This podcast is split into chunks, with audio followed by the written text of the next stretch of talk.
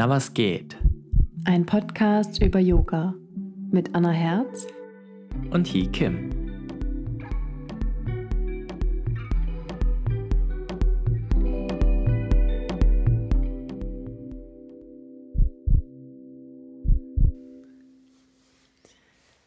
Da sind wir wieder. Eine neue Folge kurz vor dem Lockdown Light, dem zweiten Mal, dass wir alle zu Hause bleiben, um gesund zu bleiben. Wie geht's dir? Ich denke, wir sind auf der einen Seite natürlich sehr nachdenklich wegen dem Lockdown Light und aber gleichzeitig sind wir natürlich auch irgendwie oder ich bin zumindest auf jeden Fall euphorisch, weil wir unsere erste Folge heute publik gemacht haben und ich habe jetzt viel Tatendrang, eine zweite Folge aufzunehmen. Ja. Wir fangen mit einer kleinen Übung an und ich würde einfach mal dich bitten, dich zunächst darauf zu konzentrieren, was du gerade hörst. Und falls du Kopfhörer auf hast, dann kannst du einfach mal mich einmal einatmen hören und ausatmen. Und dann würde ich dich einfach mal bitten, ganz bewusst zu schauen, was du siehst.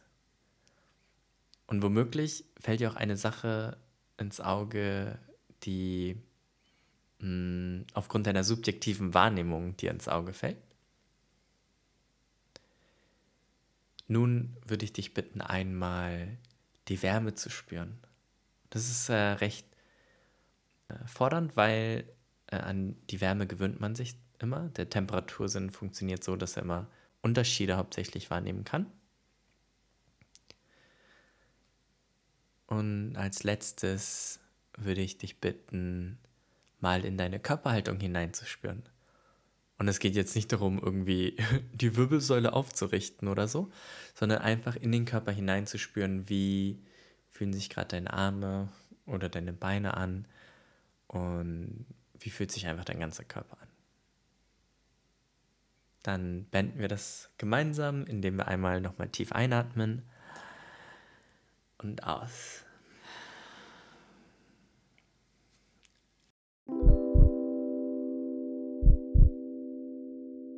Ja, der November steht bevor.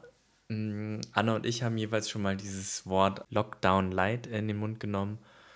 Und es heißt, äh, ja, dass wir das zweite Mal in einer Phase sind, wo alle Yoga-Studios geschlossen sind. Und die erste Sache, die wir heute erzählen wollen, ist, äh, was das für Yogalehrer heißt und was es für Yoginis heißt. Denn ja, zum einen ist es wieder so eine Art Lockdown und zum anderen ist es aber genau das zweite Mal. Und das ist wie beim Yoga, ne? bei der rechten und der linken Seite. Wenn man etwas zum zweiten Mal macht, dann gibt es auch immer ganz viele subtile Unterschiede. Und ich kann mich noch an äh, eine Nachricht erinnern, die ich von einer äh, Freundin bekommen habe aus äh, Berlin. Die habe ich irgendwann mal, nachdem die Studios schon längst ges geschlossen waren, habe ich sie gefragt, hm, hey, äh, wie geht's dir eigentlich? Und ähm, die hatte damals das Thema Online-Yoga komplett praktisch außen vor gelassen. Sie ist eine, wie viele Yoga-Lehrerinnen, die auch einen hauptberuflichen Job hat und deswegen hat sie genau das Thema einfach erstmal komplett so von sich gewiesen und irgendwann ganz spät sich, also es müsste schon Mai oder Juni gewesen sein, sich dann an das Thema rangetraut. Und was ich damals so ein bisschen mitgehört habe, ist, dass so eine Art ganz starkes Unwohlsein mit diesem, ah, ich mache dieses ganze Online-Yoga noch nicht und ich bin da jetzt nicht auf den Zug gesprungen dieses Gefühl, das, das hat da so ein bisschen mitgeschwungen.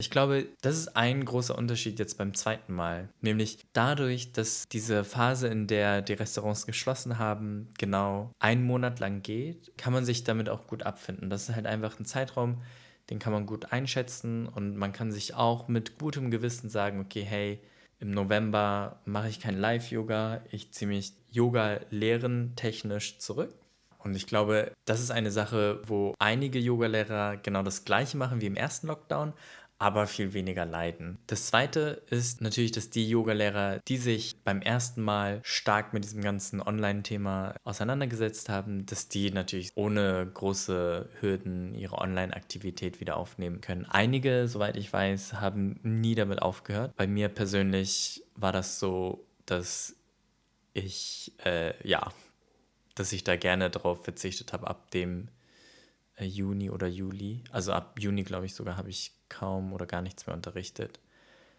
Äh, Anna, du bist ja im Urban Yoga Hamburg involviert. Und ist es nicht so bei euch, dass ihr die Morgenstunden generell immer noch ständig auch online im Livestream anbietet?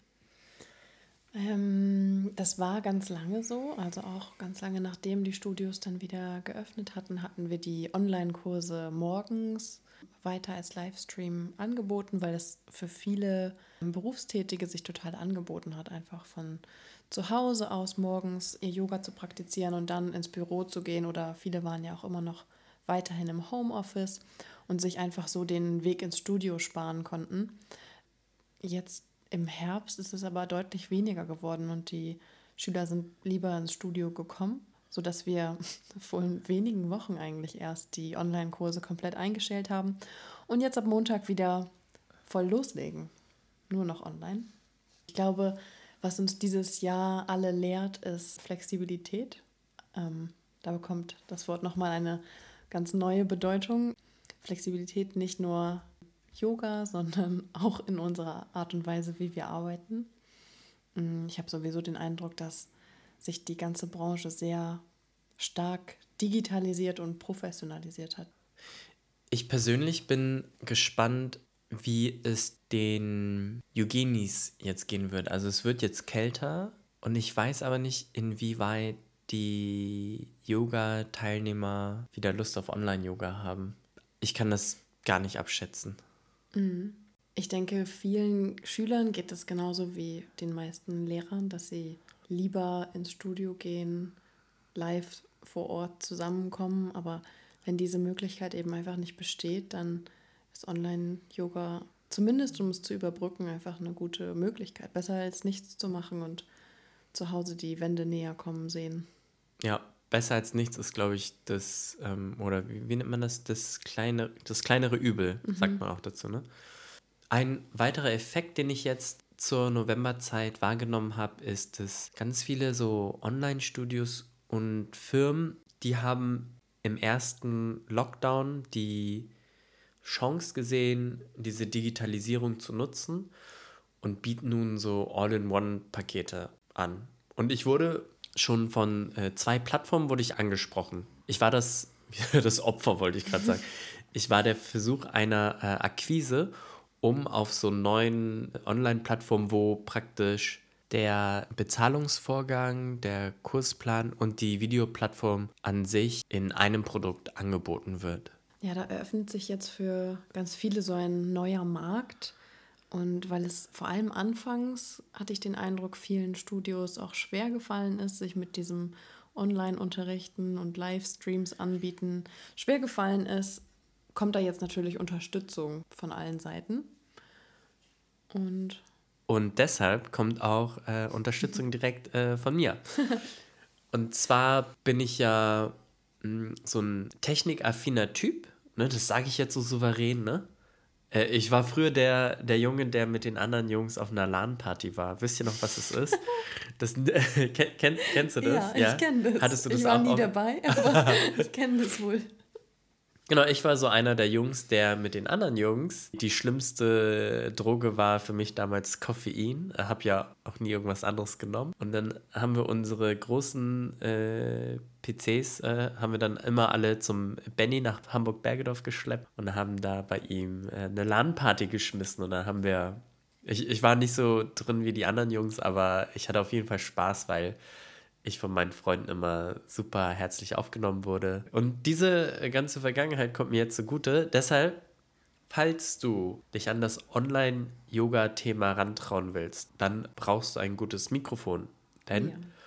Yoga ist auditiv und du bräuchtest ein Wireless Lavalier-Mikrofon.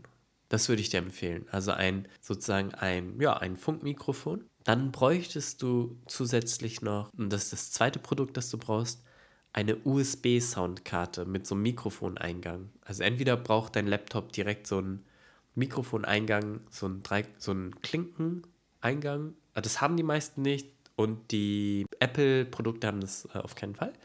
Deswegen bräuchtest du so einen USB-Dongle und wenn du so USB-Soundkarte eingibst, dann gibst du kleine Dongles, wo dann so ein Mikrofonloch drin ist. Und das dritte fürs Bild ist die günstigste Variante einfach eine Webcam zu kaufen. Und die haben alle eine gewisse Qualität, wenn die so, ich sag mal, 40 bis 60 Euro, da ist man bei einer Webcam schon super dabei. Das ist wäre so, ich würde das meiste Geld würde ich praktisch für ein Mikrofon ausgeben, dann Webcam und die USB-Dongles, die machen nicht, alle nicht so viel Unterschied. Ein Trick, den ich jetzt letztens gehört habe, war, weil die Handy-Mikro, äh, die Handykameras sehr gut sind, teilweise viel besser als ähm, die Webcam, die integrierte Webcam im, im Laptop. Auf jeden Fall. dass man einfach über sein Handy streamt, also dass über das Handy das Bild kommt und man in seinem Livestream selber dann mit dem Laptop noch dabei ist, um das über den Laptop zu steuern. Versteht man das? Ja, genau, dass man, das Laptop ist sozusagen so ein visuelles Interface. Also auf dem Laptop-Bildschirm siehst du dann deine Teilnehmer zum Beispiel. Und dann bräuchte man äh, so Bluetooth-Kopfhörer, um, man braucht hier trotzdem irgendein Mikrofon. Also die allergünstigste Variante ist Handy plus Wireless-Kopfhörer. Und dann so ein Grundsetting wäre auch äh, Laptop, Wireless-Mikrofon, USB-Soundkarte und dann eine Webcam. Ja, Wahnsinn, was man als Yogalehrer jetzt alles braucht. Früher hat die Mathe ausgereicht und heute müssen wir da unser ganzes Technik-Equipment mitbringen. Das ist Wahnsinn.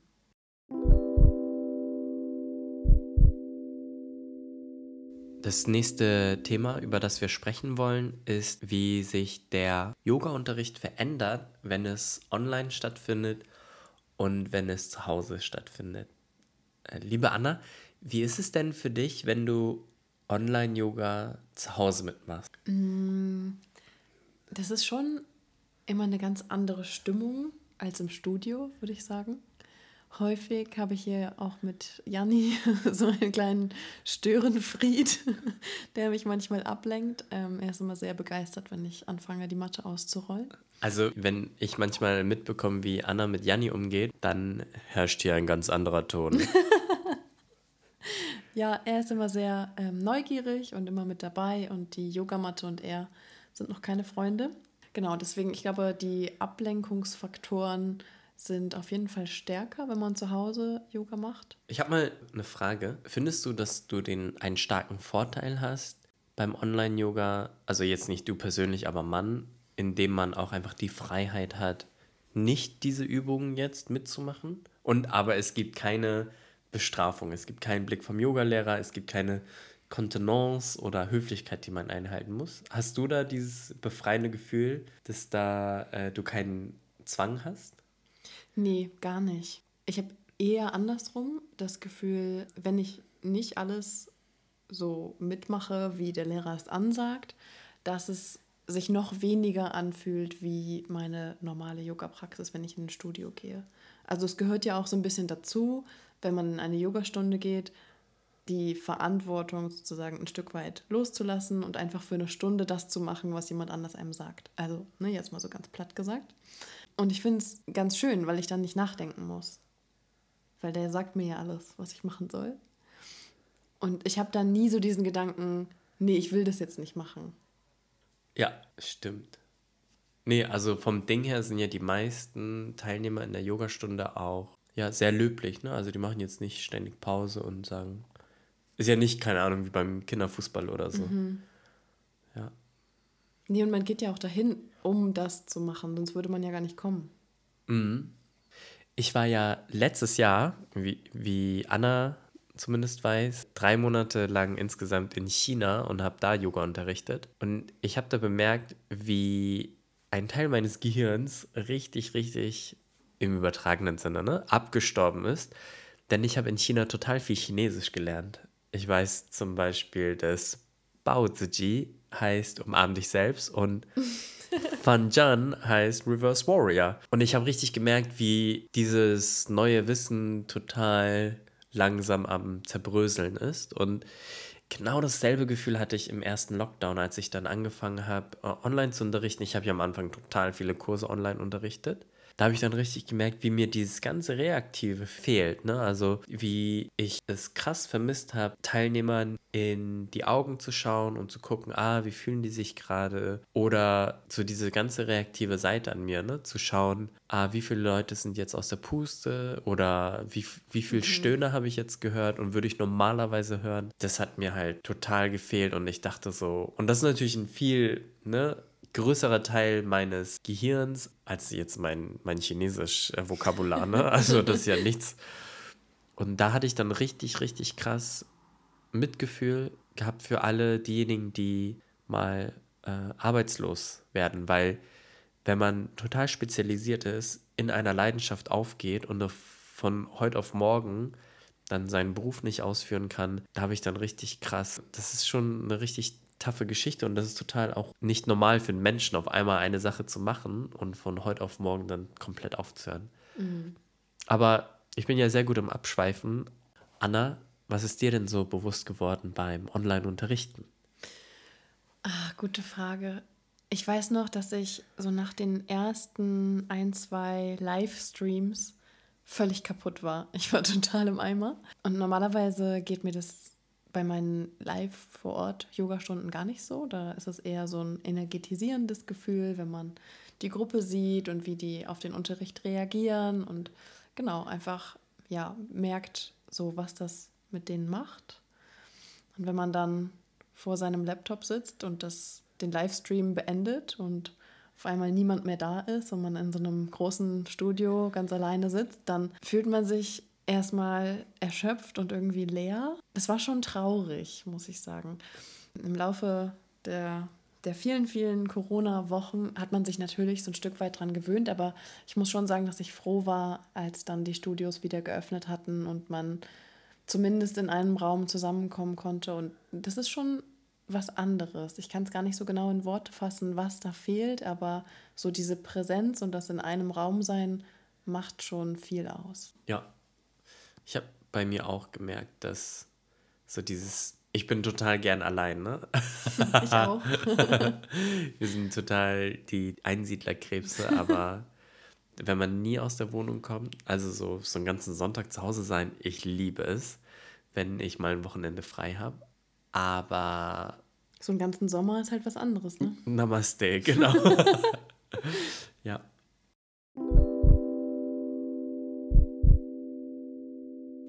Kommen wir zum nächsten Thema. Was sollten wir Oder im November machen? Äh, ist, es, ist, es, ist es Wort sollte? Was könnten wir machen? Also ich möchte ganz kurz sagen, was, was wir im ersten Lockdown gemacht haben. Nämlich, wir haben echt viel gechillt, muss ich sagen. Also ich zumindest. Ich hatte auch da dann Corona-bedingt nicht so viele Aufträge, nicht so viel Arbeit. Und ich habe mich bei dir eingenistet mich von dir durchfüttern lassen. Hm, mein Reiskocher hat dich am Leben gehalten. Genau, und ich habe ähm, ganz viele Serien geschaut. Ich glaube auch, dass es total wichtig ist, dass man sich in so einer fordernden Zeit ganz viel Ruhe gönnt und ganz viel einfach, ja, ganz nachsichtig mit sich selber ist, weil es gibt vielleicht gerade nicht so viel zu tun, aber es gibt ganz viel auszuhalten. So auf einem emotionalen oder auch geistigen Niveau was einen einfach so innerlich beschäftigt. Und da darf man dann mit sich selbst auch einfach ganz sanft sein und einfach mal nichts tun. Oder einfach nur das tun, was einem gerade gut tut. Ja, definitiv.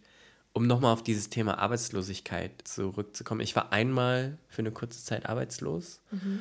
Und ich glaube, eine Sache, die einen stark quält, ist, man hat ganz viel Zeit und man kann es halt null genießen, ja. ne? weil man sich selber Vorwürfe macht, weil Zukunftsängste. Man Zukunfts Zukunftsängste ist ein ganz großes Thema natürlich auch. Und also ich wünschte, meine Eltern hätten mir damals gesagt, hi, stress dich nicht, du bist 22, wir schicken dich jetzt mal einfach zwei Monate nach Korea oder so zu unseren Verwandten und genieß einfach die Zeit. Das hätte ich mir, das hätte ich gebraucht. Ne? Meine ich wusste aber selbst nicht, was ich brauche, meine Eltern auch nicht damals. Und deswegen genauso das, was du sagst, das stimmt. Ne? Man muss sich dafür entscheiden, die Zeit auch zu genießen. Und Ich finde ja, dieses Wort Selbstliebe wird immer in so ganz komischen Szenen irgendwie eingesetzt. So, schau in den Spiegel und sag dir, dass du dich selbst liebst.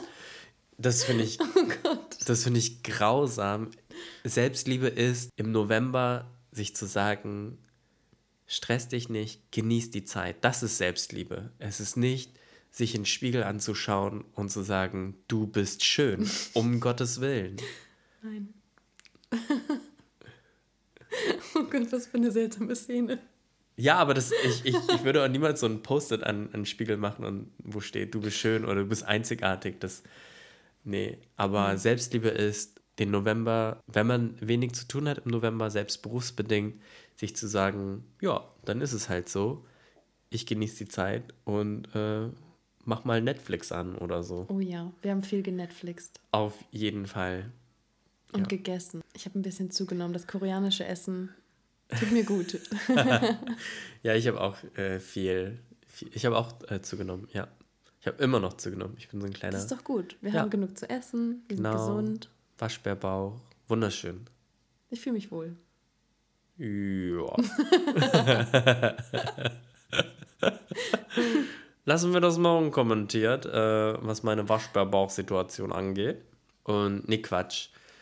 Was habe ich gemacht? Ich habe zuerst total viel Online-Yoga gemacht. Ganz viel Trial und Error. Ne? Ich habe damals auch so einen Fragebogen rumgeschickt, äh, die Antworten bekommen und dann alles gemacht, um effektiv. Ich habe viel gelernt. Ich habe ja dieses, äh, die, diese Redewendung im Kopf immer, there's only winning and learning. Na, also es gibt nicht Gewinnen und Verlieren, sondern es gibt nur Gewinnen und Lernen. Ich habe viel gelernt in der Zeit. Und aber auch, ja, ich habe auch die Zeit genossen, weil ich war letztes Jahr ja, ne, zum Beispiel, ich war ja irgendwie, keine Ahnung, vier, fünf Monate in Asien insgesamt und oder fünf Monate im Ausland. Und da habe ich das dann auch genossen. Ja, ich Und- muss auch ganz uneigennützig mal sagen, dass ich dich dieses Jahr viel mehr gesehen habe, dank Corona, Ja. Weil du nicht weg warst und ich viel bei dir sein konnte auch.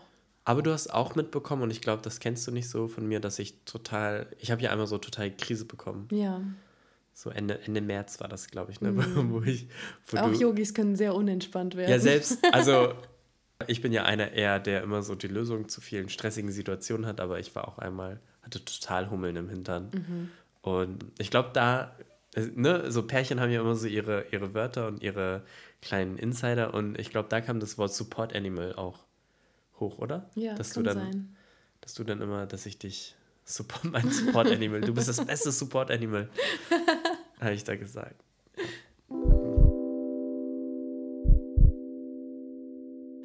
Okay, was können wir jetzt im November machen, um uns die Zeit zu vertreiben, um die Zeit schön zu verbringen? Mit viel Selbstliebe. ich habe mir drei kleine Empfehlungen zurechtgeschnürt, die Ich auch. ich euch gerne empfehlen will, falls ihr Zeit habt. Und zwar ist es einmal die Serie auf Netflix The Haunting of Hill House. Oh ja, die war cool. Die erste Staffel aber. Und ihr wisst ja, eh, es gibt ja ganz oft Serien und da geht es um, das nennt man auf Englisch Premise, das hat irgendeinen Handlungs, zentralen Handlungspunkt. Wie zum Beispiel bei Superheldenfilmen haben halt die Hauptcharaktere irgendwelche speziellen Fähigkeiten. Bei The Haunting of Hill House geht es um ein, das hört sich jetzt total, das macht die Serie jetzt hoffentlich nicht schlechter. Es geht um ein spukendes Haus, aber in Wahrheit geht es in dieser Serie um Familie. Und es ist einfach nur so schön, wie diese Familie zusammenkommt. Und es ist gleichzeitig gruselig. Genau, es gibt definitiv ein paar Schreckmomente, aber es ist nie schlecht gemacht. Ne? Es gibt ja diese Horrorfilme, die hauptsächlich darauf aufbauen, dass äh, praktisch dieser Soundeffekt kommt. Ne? Kennt ihr das, wenn so auf einmal dieser Bass anfängt und dann weißt du, irgendwann macht es Wollen wir abwechselnd machen? sehr gerne. Meine erste Empfehlung ist auch eine Serie auf Netflix und die hat mir äh, meine Freundin Nell empfohlen. Also ich gebe diese Empfehlung hiermit weiter. Es ist eine australische Serie mit dem Namen Love on the Spectrum. Das ist so ein bisschen eine Doku, könnte man sagen. Es geht um äh, Menschen im Spektrum, also Autisten, und die daten. Eine Dating-Show für Autisten. Es ist total herzzerreißend schön, muss ich sagen. Ich fand es total berührend, wie klar sie kommunizieren, was sie möchten und wie sie dieselben Schwierigkeiten beim Dating haben wie alle anderen auch. Ja, und ich finde, in der Serie kommt auch so stark immer hervor, dass es dieser Wunsch existiert nach Nähe zu einem anderen Menschen mhm. und gleichzeitig will jeder dieser Autisten auch aber sein eigenes Leben beibehalten. Ja. Total süß auf jeden Fall. Total schön. Science Versus ist meine nächste Empfehlung.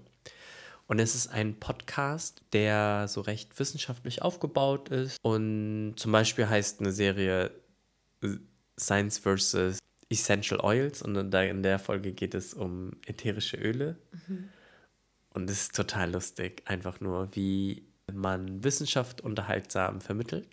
Und bei Science Versus, das ist ein Podcast von der Firma Gimlet und diese Podcast-Firma, die skriptet ihre Podcasts von A nach B durch. Also Anna und ich, wir unterhalten uns und haben uns auch Inhalte zurechtgelegt, aber das Reden und das Sprechen ist relativ frei.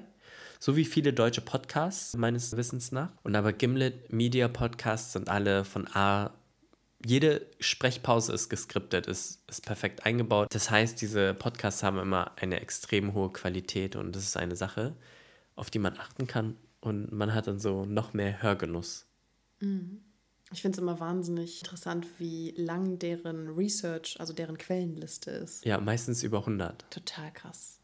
Und sei es so Science versus Volcanoes, das ist die neueste Folge. Was ist deine zweite Empfehlung, Anna? Meine zweite Empfehlung ist auch ein Podcast. Und zwar heißt der Where Should We Begin mit Esther Perel. Esther Perel ist eine Paartherapeutin. Und jede Podcast-Folge von Where Should We Begin ist eine einmalige Paartherapiesitzung. Klingt erstmal ein bisschen komisch, will ich das wirklich wissen, was da Paare in so einer Sitzung erzählen. Ist aber ganz, ganz toll gemacht und ich habe das Gefühl, man lernt in jeder Folge ganz viel von Esther, weil sie zwischendurch immer so Pausen macht und dann ihre Sicht der Dinge erklärt oder auch sagt, ich wünschte, ich hätte in dem Moment das und das gesagt oder das und das nicht gesagt. Sie hat Podcast-Szenen, wo sie praktisch wär, wäre das ein Film, dann würde sie in die Kamera schauen und dir dann mhm. dem Zuhörer etwas äh, hineinflüstern. Das ist total schön.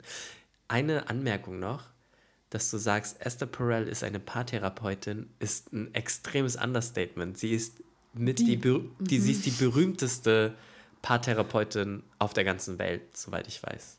Und ich habe total viel gelernt, vor allem nachdem du mir von, von dem Podcast erzählt hast. Ich höre immer die Folgen und danach erzähle ich dir ganz viel darüber. Ja, und dann, und dann habe ich teilweise bei Workshops davon erzählt, wie Anna mir erzählt hat, dass sie diesen Podcast von Esther Perel, das kam dann immer, ich will das ja immer dann, ich will ja nicht lügen oder Sachen abkürzen, deswegen muss ich da immer so ein Präambel halten, wenn ich sage, meine Freundin, alright, meine Empfehlung, dritte, Criminal UK ist auch eine Netflix-Serie und es gibt Criminal France, Spain, ich kann UK und Germany auf jeden Fall empfehlen. Und eine Grundprämisse beim Filme und Serie machen ist immer Don't tell, show. Also lass die Charaktere nicht ihre Geschichte erzählen, sondern zeig sie.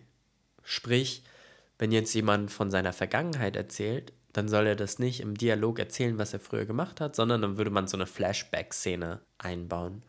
Und bei Criminal UK bzw. Criminal Germany ist es überhaupt nicht so.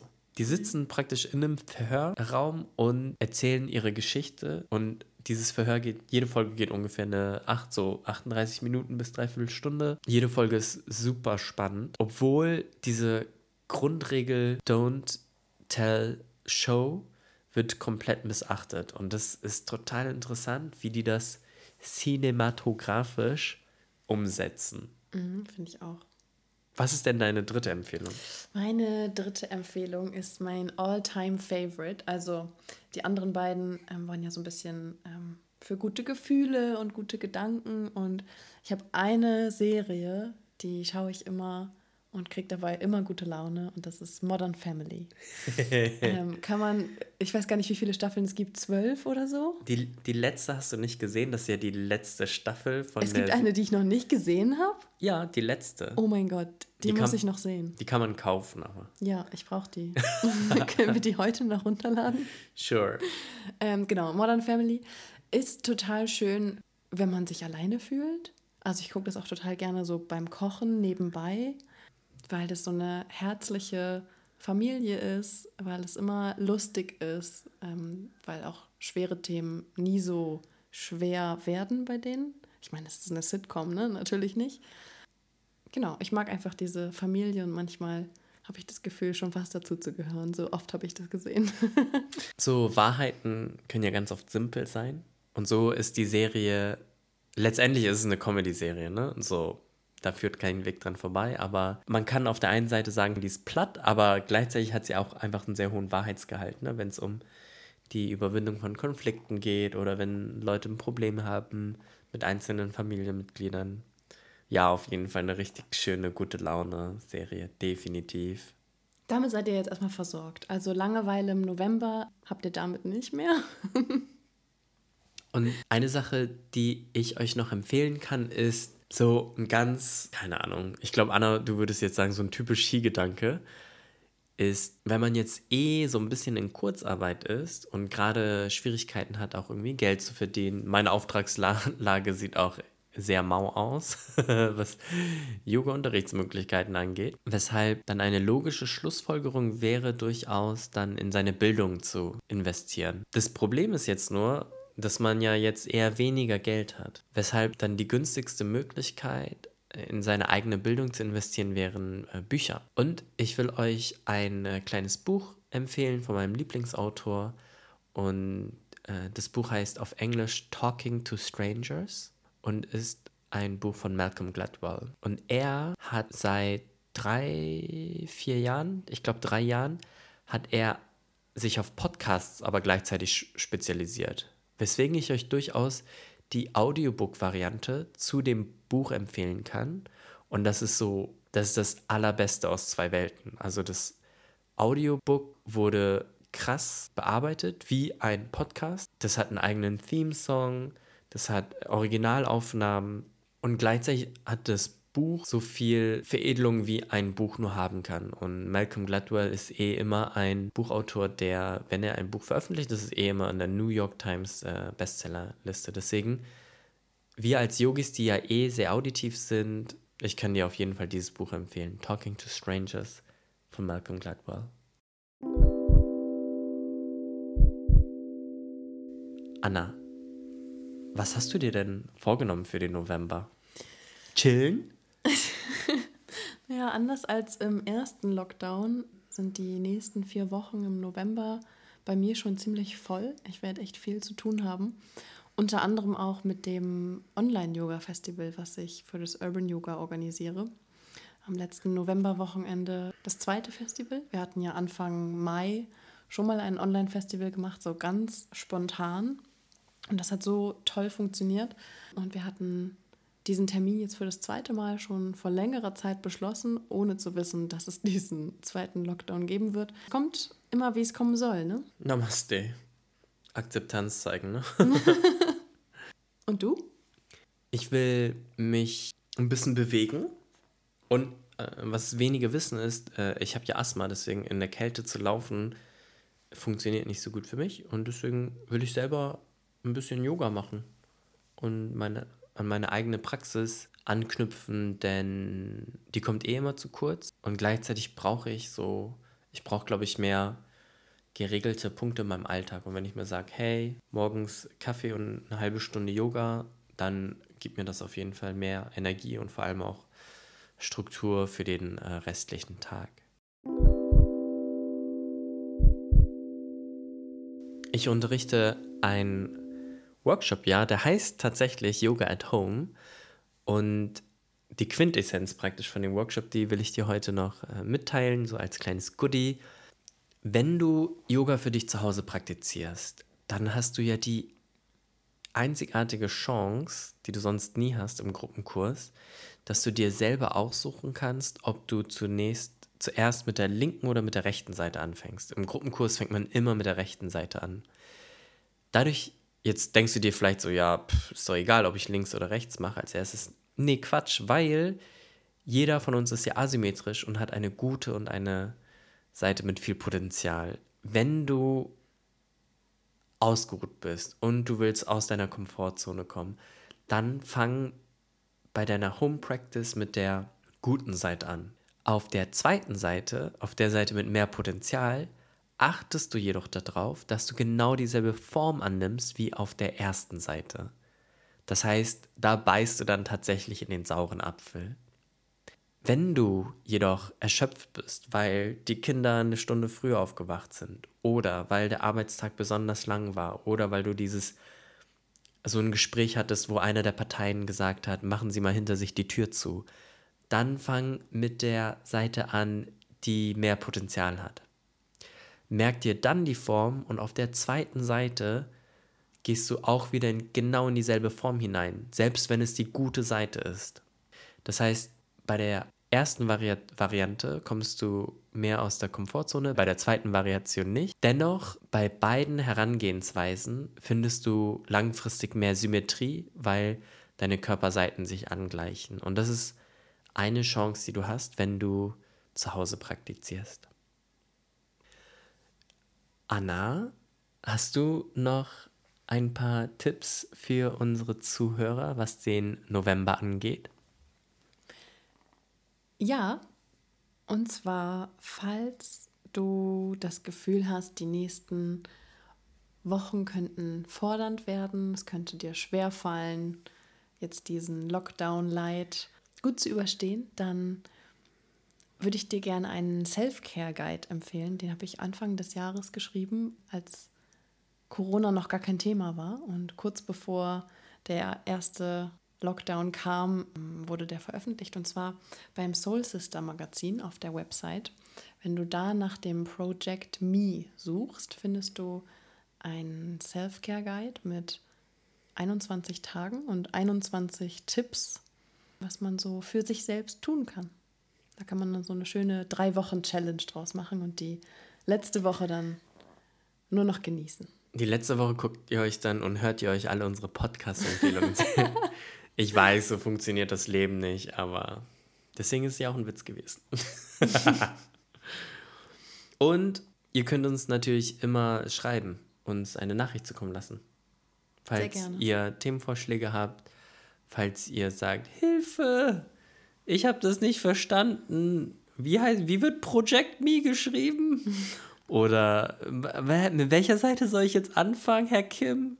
Dann schreibt uns gerne, empfiehlt euch euren, empfiehlt uns euren Freunden, empfiehlt euch selbst auch euren Freunden, weil wenn es steht zu dem, was ihr tut und macht. das kommt davon, ne? Wenn man so viel redet, dann kann man auch viel falsch sagen, ne? Anna nickt zustimmend und guckt mich mit so einem Blick an, der durch meine Seele durchgeht. Ich möchte an dieser Stelle nochmal ein herzliches Dankeschön aussprechen an all diejenigen, die uns auf unsere erste Podcast-Folge ihr Feedback geschickt haben. Vielen, vielen Dank dafür. Danke. Bleibt gesund, tragt Maske, haltet Abstand und ich freue mich, wenn wir uns nach dem Lockdown im Dezember oder vielleicht im nächsten Jahr alle gesund und munter wiedersehen und uns aber hoffentlich schon viel früher wieder hören. Das war die zweite Folge Na was geht mit Hee Kim und Anna Herz. Musik von DJ Release. Wir hören uns. Bis bald. Namaste. Ciao.